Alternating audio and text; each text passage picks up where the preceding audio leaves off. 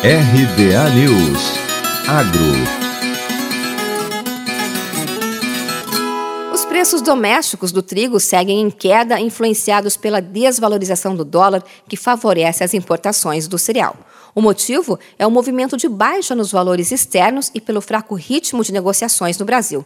Além disso, as boas condições das lavouras e o clima favorável também reforçaram as quedas internas. Conforme dados do boletim informativo do CPEA, agentes de mercado estão atentos às atividades de campo.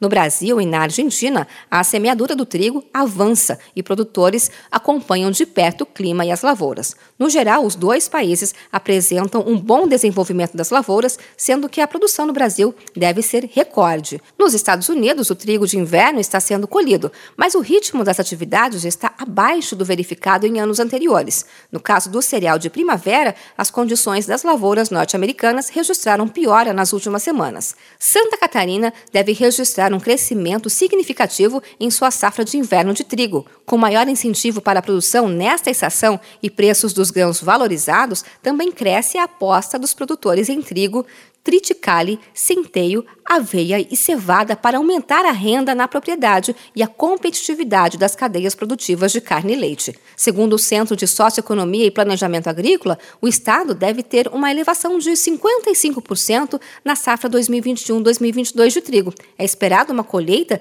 de 267,1 mil toneladas do cereal em 80,6 mil hectares plantados, um aumento de 38%. Inicialmente, a meta era aumentar em 20 mil hectares a área plantada, mas todas as regiões produtoras ampliaram a área semeada, principalmente em Chapecó, Canoinhas e Curitibanos. De Campinas, Luciane Yuri.